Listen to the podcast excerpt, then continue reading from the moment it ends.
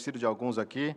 É, estava conversando com ele. Nós fizemos duas matérias ainda aqui no Brasil, quando ele estava no Brasil, e agora ele já está lá nos Estados Unidos, no mesmo seminário onde Reverendo Emílio estudou, Reverendo Mateus, no Reformer Theological Seminary em Jackson. É, está no seu terceiro ano lá. Ele faz parte é, do presbitério pioneiro e é membro da Igreja Presbiteriana de Candangolândia. Mas está aqui conosco e a sua esposa, onde está a sua esposa? Está ali, a Chai. E sejam bem-vindos aqui, que o Senhor nos abençoe, que o Senhor também abençoe a palavra que irá trazer para nós. Amém.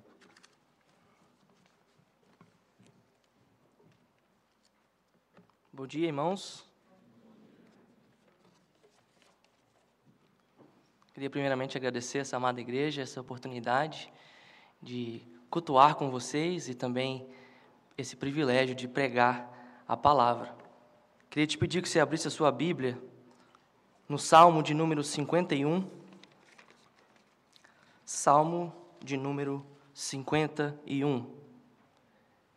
Enquanto você abre a sua Bíblia, eu queria te contar uma pequena história da minha infância. É, muitas vezes na minha casa eu era responsável por lavar a louça. E não era um serviço que eu gostava muito principalmente quando tinha aquela panela bem suja com a gordura agarrada. Então, eu tinha a ideia brilhante, mas que vocês vão ver que não é tão brilhante assim, de lavar toda a louça e esconder aquela panela de algum jeito. E minha mãe chegava e via tudo limpinho, parecia tudo perfeito, até que ela abria o forno ou algum lugar e via aquela panela que eu tinha escondido e eu tinha que confessar o meu erro. A verdade me confrontou e eu tive que confessar que eu errei. E um erro foi chamando o outro. Primeiro eu desobedeci a minha mãe de não ter lavado. Aí depois eu menti porque eu escondi aquela panela ali. Por que essa história? Essa história ilustra um pouco o que a gente vai ler aqui o contexto histórico desse salmo de número 51, um salmo em que Davi escreve após ser confrontado com a verdade do seu pecado. Davi havia cometido adultério com Betseba e ele tenta esconder esse adultério, então envia Urias para a linha de frente da batalha para que ele morra e comete então esse assassinato com Urias. Ele tenta esconder até que o profeta Natã o confronta com a verdade do seu pecado e então ele confessa pelo poder do Espírito Santo, convencido. E dessa confissão nós temos esse salmo lindo que nos ensina também como confessar os pecados. Então, guarde esse contexto em mente. Se você quiser ler mais sobre esse contexto, está lá em 2 Samuel, capítulo 11 e 12. Antes de lermos a palavra, vamos orar e pedir ao nosso Deus que nos ilumine na leitura e na pregação da palavra. Senhor, nós te agradecemos pela tua palavra, que é tão rica, tão poderosa, para nos convencer do pecado, e é poderosa, Deus, também, pelo teu Santo Espírito, para nos dar certeza do teu perdão e da tua graça em Cristo Jesus. Convence-nos, ilumina-nos na leitura da tua palavra me ajude, ó Deus, para que eu pregue de forma fiel também. No nome santo de Jesus que nós oramos. Amém. Salmo 51 diz assim a palavra do Senhor. Ao mestre de canto, salmo de Davi, quando o profeta Natã veio ter com ele, depois de haver ele possuído Batseba. Compadece-te de mim, ó Deus, segundo a tua benignidade e segundo a multidão das tuas misericórdias, apaga as minhas transgressões. Lava-me completamente da minha iniquidade e purifica-me do meu pecado. Pois eu conheço as minhas transgressões e o meu pecado está sempre diante de mim. Pequei contra ti, contra ti somente, e fiz o que é mal perante os teus olhos, de maneira que serás tido por justo no teu falar e puro no teu julgar. Eu nasci na iniquidade e em pecado me concebeu minha mãe. Eis que te comprases, na verdade, no íntimo, e no recôndito me fazes conhecer a sabedoria. Purifica-me com o sopo, e ficarei limpo. Lava-me, e ficarei mais alvo que a neve. Faze-me ouvir júbilo e alegria, para que exultem os ossos que esmagaste. Esconde o rosto dos meus pecados e apaga todas as minhas iniquidades. Cria em mim, ó Deus, um coração puro e renova dentro de mim um espírito inabalável. Não me repulses da tua presença, nem me retires o teu Santo Espírito. Restitui-me a alegria da tua salvação e sustenta-me com um espírito voluntário.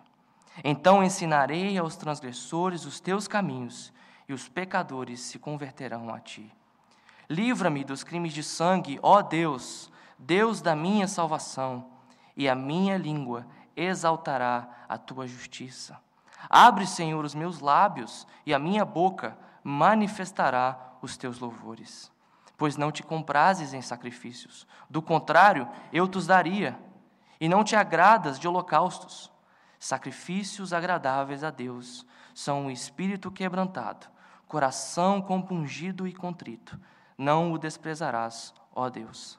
Faze bem a Sião, segundo a tua boa vontade, edifica os muros de Jerusalém.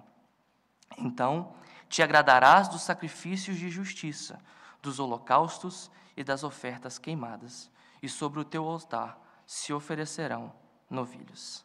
Até aqui a santa e inerrante palavra do Senhor Jesus. Eu queria te fazer uma pergunta: qual foi a última vez que você entrou no Facebook, ou no Instagram, ou no Twitter, e você viu uma mensagem do tipo assim: Você está me vendo aqui todas essas fotos felizes e como a minha família parece perfeita, mas na verdade o que eu sou é um grande pecador. Você não me viu hoje, mas eu menti. Você não me viu hoje, mas eu tratei a minha esposa mal. Você não me viu hoje, mas eu sou um pecador. Qual foi a última vez que você viu uma notícia dessa no Facebook? Não é normalmente assim. Normalmente a gente aponta o erro de todo mundo, mas a gente não mostra os nossos erros. Ou qual foi a última vez que você abriu um site de notícia e a manchete principal estava lá: Ministro da Educação confessa que a falta de alfabetização foi seu erro e suas decisões mal feitas durante o ano. Não é normalmente assim. Ou no trânsito. Qual foi a última vez que você estava naquela faixa de 80, mas você estava naquela faixa para andar mais rápido, andando a 30, e o cara está te dando luz alta atrás para passar? E qual foi a última vez que isso aconteceu e você, poxa, eu podia colaborar, né? eu estou andando a 30 nessa faixa da esquerda, é melhor eu ir para a direita para ele passar. Mas não é normalmente assim. Normalmente é o contrário. Quando a gente está na faixa, que era para estar tá rápido, andando lento, a gente fala, que cara sem compreensão.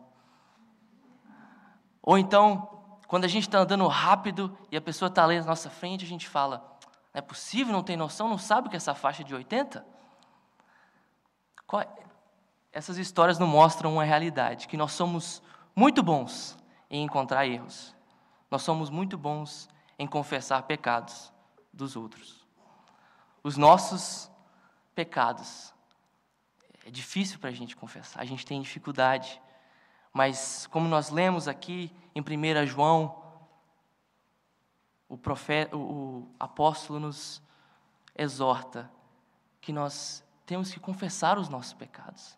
E que se nós dissermos que nós não temos pecado, nós fazemos a Deus mentiroso, porque Ele fala que nós temos pecado. Então a palavra como um todo nos exorta a confessar pecado. E esse Salmo 51 também é um convite, uma oração que nos ensina como confessar os nossos pecados. Ele nos ensina três componentes da confissão: reconheça o problema, recorra à solução e responda em gratidão. Amados, o Senhor nos chama essa manhã a confessar os pecados. Confesse seu pecado. Primeiramente, reconheça o problema. E qual é o problema? Eu gosto muito desse salmo que, logo no começo, ele não dá muitas voltas para falar do problema. Logo nos dois primeiros versículos ele já fala: Compadece-te de mim, ó Deus, segundo a tua benignidade, segundo a multidão das suas misericórdias, apaga as minhas transgressões. Lava-me completamente da minha iniquidade e purifica-me do meu pecado. Ele não dá volta, ele vai direto ao ponto. O problema que nos leva a confessar não é simplesmente um erro, uma decisão, falta de sabedoria, é um pecado. Um pecado. E o que, que nós precisamos reconhecer com relação a esse pecado? O que, que nós precisamos reconhecer com relação ao nosso pecado que esse salmo nos ensina? Primeiramente, nós temos que reconhecer quão mal é o nosso pecado. Veja que o salmista usa vários termos para se referir ao pecado dele. No versículo 1, ele usa a palavra transgressões. No versículo 2, ele usa a palavra iniquidade. No versículo 3, ele fala pecado. No versículo 4, ele usa a palavra mal. Ou seja, ele não consegue descrever nessa oração com um termo só o quão mal e o quão terrível esse pecado é. Como alguém que acaba de ver um desastre e ele chega para você, você não sabe o que aconteceu, aconteceu um desastre, foi terrível. É? Aí você fala, é, foi, mas... Não, você não está entendendo, foi péssimo. Você tenta outras palavras para tentar descrever o quão ruim foi aquele desastre. E é isso que o salmista faz aqui. Ele usa vários termos, porque ele quer confessar para o Senhor e mostrar e abrir o coração e dizer: Senhor, eu reconheço o quão mal é o meu pecado. E assim nós devíamos fazer também, reconhecer diante do Senhor o quão mal é o nosso pecado. Nós também temos que reconhecer contra quem Contra quem é o nosso pecado? O versículo 4 nos mostra. Veja comigo, diz assim a palavra do Senhor: Pequei contra ti, contra ti somente, e fiz o que era mal perante os teus olhos. E você lê isso aqui e se pergunta: como assim? Como contra ti somente, se Davi havia adulterado com Betseba? Se ele havia matado Urias, como contra ti somente? Davi aqui reconhece que o pecado é, em última instância, contra Deus. E se nós não fizermos como Davi, se nós não reconhecermos que o nosso pecado é, em última instância, contra Deus, nós vamos nos tornar apenas aquela pessoa que quer agradar todo mundo. Porque você vai pedir desculpa quando alguma coisa vai ficar ruim para a sua imagem. Mas não porque de fato você reconhece que aquele pecado desagradou e desonrou a Deus. Nós temos que reconhecer, irmãos, que nosso pecado é primeiramente contra Deus. Mas também é interessante nessa confissão do problema, de qual que é esse problema, que nós reconheçamos quem é o problema? É claro que nós sabemos que nós temos três principais inimigos: a carne, o mundo, o diabo. Mas é importante reconhecer que nós somos parte do problema do nosso pecado. Veja comigo como que Davi reconhece isso nesse salmo. Ele usa a primeira pessoa quase que em todos os versículos desse salmo. No versículo 1, compadece-te de mim. Versículo 2: lava-me, a minha iniquidade, o meu pecado. Versículo 5: eu nasci na iniquidade. Versículo 7: purifica-me. Você pegou a ideia, se você for olhando aqui nos versículos, você vai ver que durante todo o salmo ele usa a primeira pessoa, porque ele reconhece: eu sou o problema. E quantas vezes a nossa desculpa para não confessar o pecado é colocar a culpa no outro. Desde Gênesis 3 tem sido assim. A gente fala, ah, eu respondi mal, mas você viu como que a, a minha esposa ou meu esposo falou comigo? Ah, eu sou desonesto um pouco aqui, mas você já viu a situação do país, como é que está? Ou, ah, eu não sou um bom funcionário, mas você já viu como é que o meu chefe me trata? Nós sempre tentamos colocar justificativa no outro ao invés de confessar o nosso pecado. Mas aqui o Senhor nos chama, através do exemplo de Davi, a reconhecer que nós somos o problema, reconhecer a nossa falta. O que mais que nós podemos reconhecer desse pecado? Continuando no versículo 4, diz assim: Pequei contra ti, contra ti somente, e fiz o que é mal perante os teus olhos, de maneira que serás tido por justo no teu falar e puro no teu julgar. A ideia aqui da palavra para justo é que Deus, Davi reconhece que Deus está moralmente correto em julgar Davi. Davi reconhece que ele tinha pleno conhecimento dos mandamentos do Senhor e que ele quebrou e que, portanto, ele merece a justiça de Deus. Irmãos, da mesma maneira nós deveríamos fazer quando nós pecamos, nós deveríamos reconhecer, Senhor, o Senhor é justo em me julgar. Eu quebrei a tua lei, eu pequei contra ti. Nós devemos reconhecer o problema, reconhecer o nosso pecado. Mas então, como reconhecer? Como que esse salmo nos ensina a como reconhecer?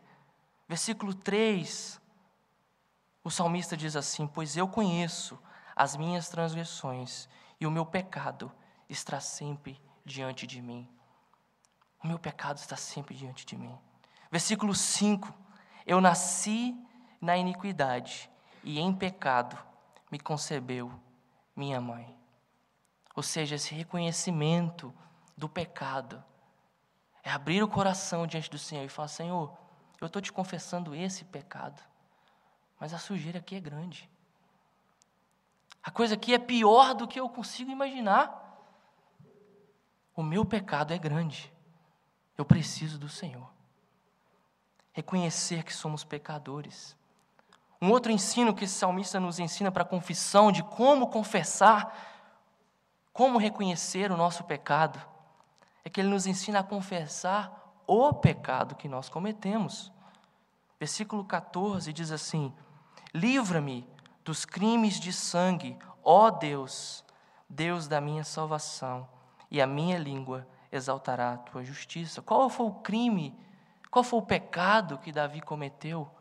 Ele matou Urias, foi um crime de sangue. Então ele chega aqui e confessa para o Senhor o pecado que ele cometeu. Quantas vezes a gente ora e a gente simplesmente fala, Senhor, perdoa todos os meus pecados. E a gente não confessa aquilo que a gente sabe que está errado. A gente não chega diante do Senhor e fala, Senhor, me perdoa porque eu menti. Não reconhece diante do Senhor a nossa falta, o nosso pecado. E o salmista nos ensina que confesse o pecado. Confesse diante do Senhor qual foi a sua falta diante dele. Reconheça o problema. Se você for para casa hoje e dirigindo o seu carro, acender a luz do motor, que tem algum problema no motor, eu te garanto que colocar uma fita de esparadrapo para tampar a luzinha não vai resolver o seu problema. Você precisa reconhecer que tem um problema ali e correr atrás da solução. Da mesma forma com o pecado. É preciso reconhecer que há o problema, que há o pecado e recorrer à solução. Portanto, irmãos, o Senhor nos convida essa manhã através desse texto. Confesse os seus pecados. Reconheça o problema. Mas, em segundo lugar, reconheça, recorra à solução. Recorra à solução. E qual é a solução? qual é a solução para o nosso pecado? Primeiramente, o salmista nos mostra qual não é a solução. Porque você não vê em momento algum o salmista voltando para si como a solução. Irmãos, a solução para o seu pecado não é você. Quando ele fala dele aqui na primeira pessoa, é para falar do problema, não da solução. Hoje a gente tem essa grande, esse grande ensinamento constante na sociedade que se você só estiver bem com você mesmo, você consegue resolver tudo. Se você só encontrar essa solução dentro de você, vai ficar tudo bem. Mas não é essa a resposta do salmista. A resposta não está em você. Mas aonde está essa resposta então? A resposta está no sangue do Cordeiro Pascal, derramado em favor da libertação de seu povo da escravidão. Veja comigo o versículo de número 7. Diz assim: Purifica-me com isopo e ficarei limpo. Lava-me e ficarei mais alvo que a neve. O que é esse isopo? Por que purifica-me com isopo? Davi, como um grande conhecedor da história do povo de Deus, faz uma referência aqui ao Êxodo. Lá no livro de Êxodo, quando Moisés orienta o povo para que passasse o sangue do cordeiro pascal nas portas, vocês se lembram? Na última praga em que matariam o primogênito e o povo de Deus seria liberto. É essa plantinha aqui, o isopo. O povo de Deus usou o isopo para passar no sangue do cordeiro, para passar nos umbrais da porta e ser liberto da escravidão do Egito por causa do sangue do cordeiro. Então, o que Davi está pedindo aqui no, no versículo 7 é: purifica-me com sopo, purifica-me com esse sangue do cordeiro que liberta da escravidão.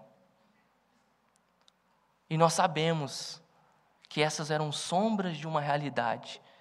Para quem que tudo isso estava apontando? Para o Cordeiro de Deus, como João diz, para o Cordeiro de Deus que tira o pecado do mundo. Aquele que nos liberta da escravidão, não mais do Egito, do nosso Egito, do pecado. Então, nós podemos, assim como Davi, purif orar, purifica-me com isopo. A solução para o nosso pecado também é o sangue do Cordeiro, Jesus Cristo, derramado na cruz por mim e por você para o perdão de pecados. Para o perdão de pecados. E como que nós podemos recorrer? Porque a gente recorre a Jesus, recorre a essa solução. Como que nós recorremos a Jesus? O versículo 16 e 17 nos ensinam então como que nós podemos recorrer ao Senhor Jesus Cristo. Pois não te comprases em sacrifícios, do contrário, eu te daria. E não te agrada de holocaustos. Sacrifícios agradáveis a Deus são o espírito quebrantado, coração compungido e contrito. Não o desprezarás, ó Deus. E se você chega nesse salmo e se pergunta: como assim? Como que Deus não se agrada em sacrifícios? Eu li no Pentateuco e tudo que vem antes aqui, Deus mandando o povo sacrificar para perdão de pecados. Como que agora Deus não se agrada do sacrifício? Porque Deus não quer só o sacrifício.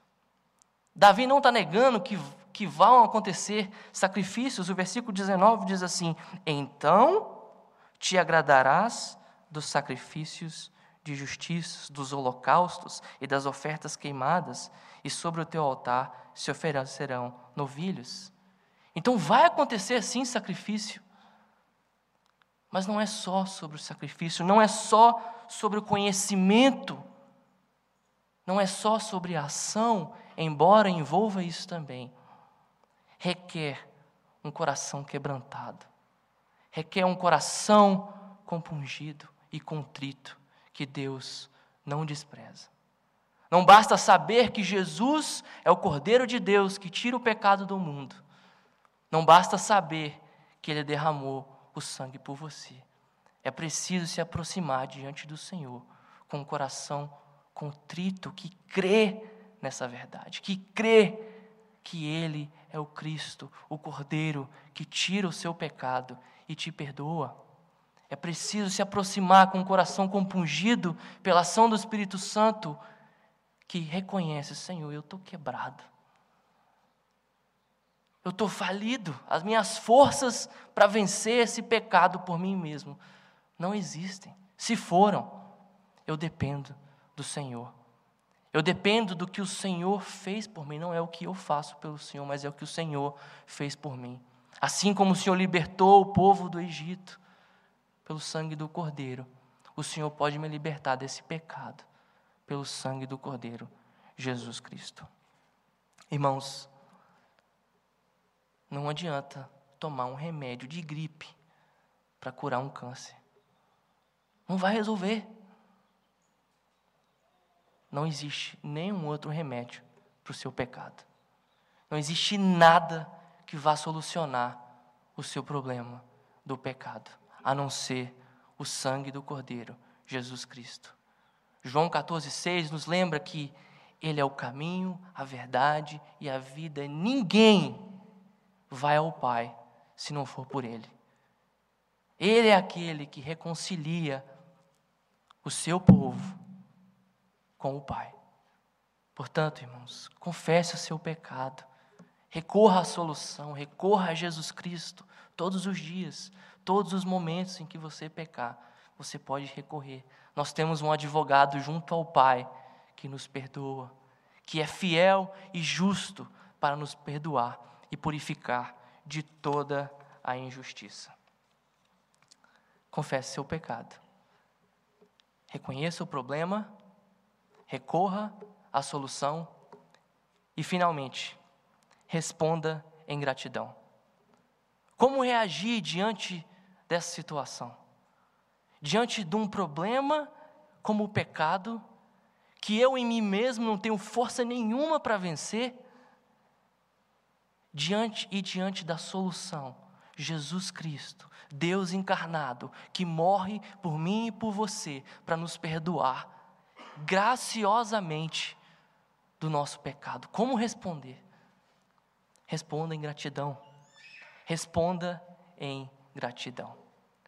E como que nós podemos então, como que esse salmo nos ensina a responder em gratidão? Viva uma vida exultante de louvor, proclamação e santidade. Eu queria só fazer uma nota aqui de que quando a gente fala a palavra exultante, não é exultante no sentido que você tem que estar com um sorriso no rosto para todo mundo o tempo inteiro, porque há momentos de dor, há tempo de chorar, de chorar com os que choram. Então não é esse tipo de alegria que o salmista nos encoraja aqui. Veja comigo o versículo 12. Diz assim: Restitui-me a alegria da tua salvação. É uma alegria interior que independe das circunstâncias. É a alegria da salvação. É a alegria de estar unido pactualmente num pacto de amor com o Senhor Jesus. Um pacto que não depende das circunstâncias. Não depende nem de mim, de você. Só depende do amor e da graça de Deus. Portanto, é, é possível ser exultante com lágrimas no rosto, se essa é a sua situação hoje. Mas seja exultante. Exultante como? Exultante em louvor, proclamação e santidade. Em louvor, versículos 14 e 15 diz assim: Livra-me dos crimes de sangue, ó Deus, Deus da minha salvação. E a minha língua exaltará a tua justiça. Abre, Senhor, os meus lábios, e a minha boca manifestará os teus louvores. Uma vida de louvor, uma vida em que as palavras, as ações, tudo que nós falamos, pensamos, é feito para glorificar a Deus e para louvar o nome do Senhor. Irmãos, diante de tão grande salvação, diante do problema do pecado que nós temos e diante da solução em Jesus Cristo, nós só podemos louvar o nosso Deus. Nós só podemos viver uma vida exultante no nosso trabalho, na nossa família, onde nós estivermos.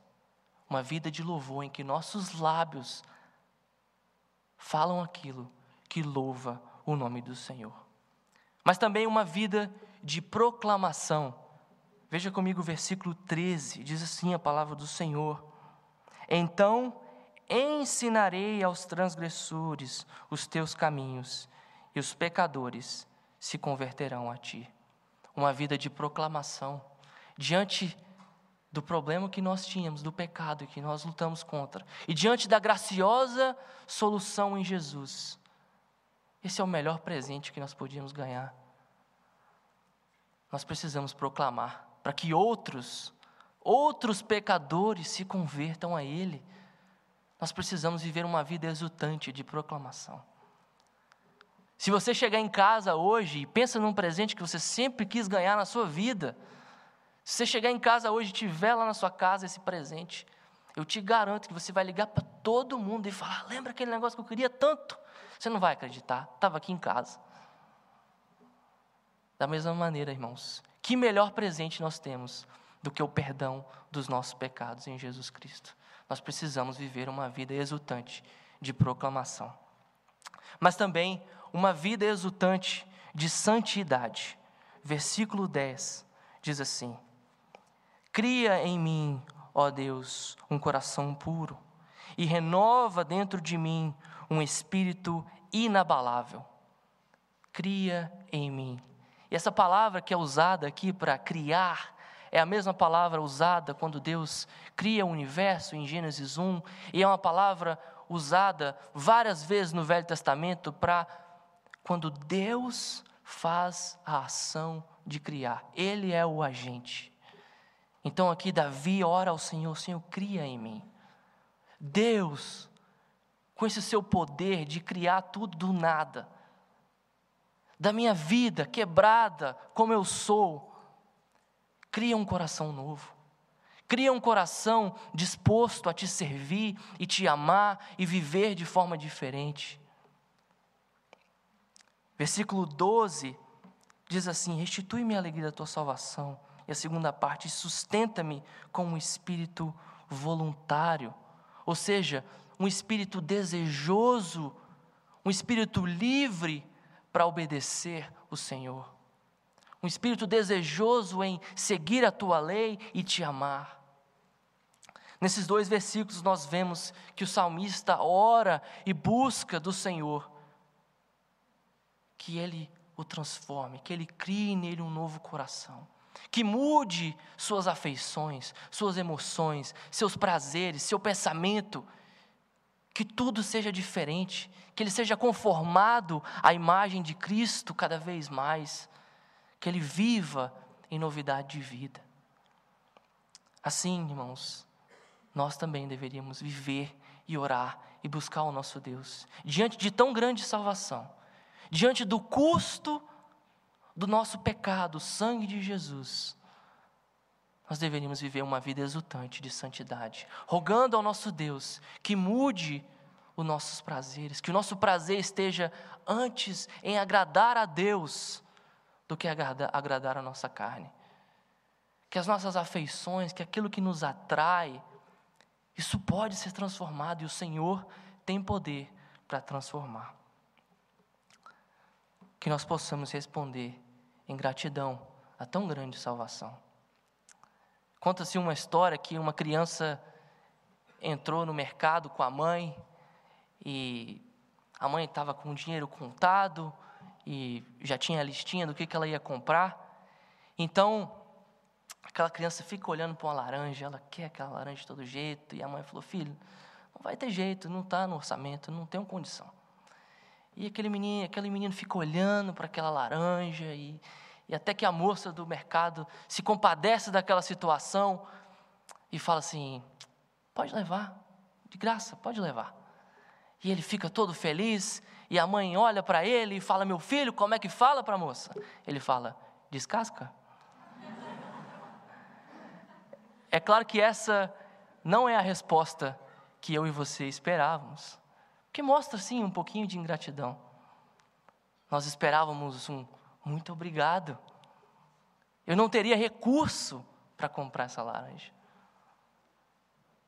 Da mesma maneira, irmãos, diante de tão grande salvação, diante da graça que nos foi derramada sobre a nossa vida pelo sangue de Jesus, o que o Senhor espera de nós agora é um obrigado uma resposta em gratidão, vivendo uma vida exultante de louvor, proclamação e santidade. Irmãos, o Senhor nos convida e nos exorta pela Sua palavra nessa manhã. Confesse os seus pecados, reconheça o problema, recorra à solução e responda em gratidão. Para concluir, irmãos, a minha oração e o meu desejo para você e para mim nessa manhã não é que agora, quando acabar o culto, ou quando você chegar em casa, que você tem que chegar em casa agora e postar no Facebook para todo mundo, todos os seus pecados. Os mais terríveis, não é isso. Mas que você possa fazer sim essa confissão diante do seu Pai Celestial. Aquele que não poupou o seu próprio filho para perdoar o seu pecado. Aquele que derramou o sangue do Cordeiro, Jesus Cristo, por mim e por você, para que você pudesse chegar diante dele e confessar o seu pecado. Ele é justo para perdoar o seu pecado. Ele tem poder para te purificar e te lavar e te transformar de todo o pecado e de toda a injustiça. Confesse seu pecado, seu Pai, em nome de Jesus. Vamos orar. Deus, nós te agradecemos pela tua palavra, que é tão rica, tão poderosa, que nos ensina e nos equipa para toda boa obra. Esse salmo que nos ensina como nós podemos confessar o nosso pecado. Que o teu Santo Espírito possa nos convencer do pecado, da justiça, do juízo e que nós possamos reconhecer o nosso problema diante do Senhor. Que nós possamos recorrer à solução, que nós possamos parar de buscar outras soluções, mas recorrer ao Senhor Jesus Cristo e o seu sangue derramado em favor de nós. E que uma vez experimentada essa graça bendita no nome de Jesus, que nós possamos responder em gratidão, vivendo vidas exultantes, de proclamação, de louvor, e de santidade. É o que nós rogamos, no nome santo do Senhor Jesus Cristo. Amém. Vamos ficar de pé e cantar o cântico Vinde, aflitos pecadores.